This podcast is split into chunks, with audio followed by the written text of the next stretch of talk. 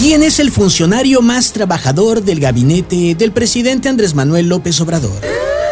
Al menos los últimos meses, Marcelo Ebrard. Ese hombre, de tantos estreses, probablemente va a terminar siendo operado de emergencia de las hemorroides. Estaba Marcelo Ebrard reunido con John Kerry cuando le avisaron que el presidente le dijo a España que le diera tiempo.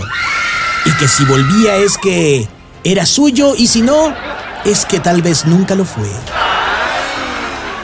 Yo no lo puedo saber, pero no creo que Marcelo Ebrard, al escuchar esto, haya logrado llegar al baño a salvo. El presidente cada vez piensa menos lo que dice, ni cómo lo dice.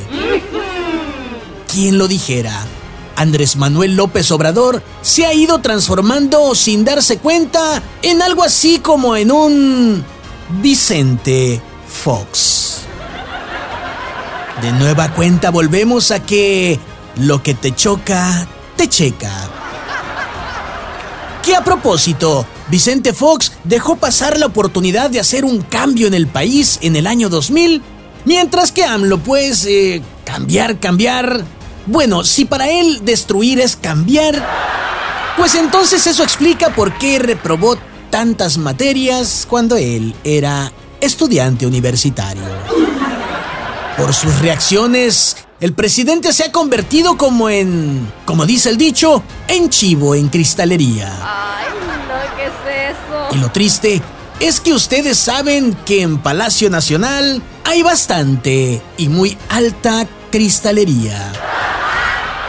Que por cierto el presidente vive atrincherado en Palacio Nacional, pues tiene vallas a su alrededor desde vallas, tú a saber, hace cuánto tiempo. Ya solamente le falta al presidente ponerle un cuerpo de agua entre la valla y el palacio y para su extra protección, llenarlo de cocodrilos.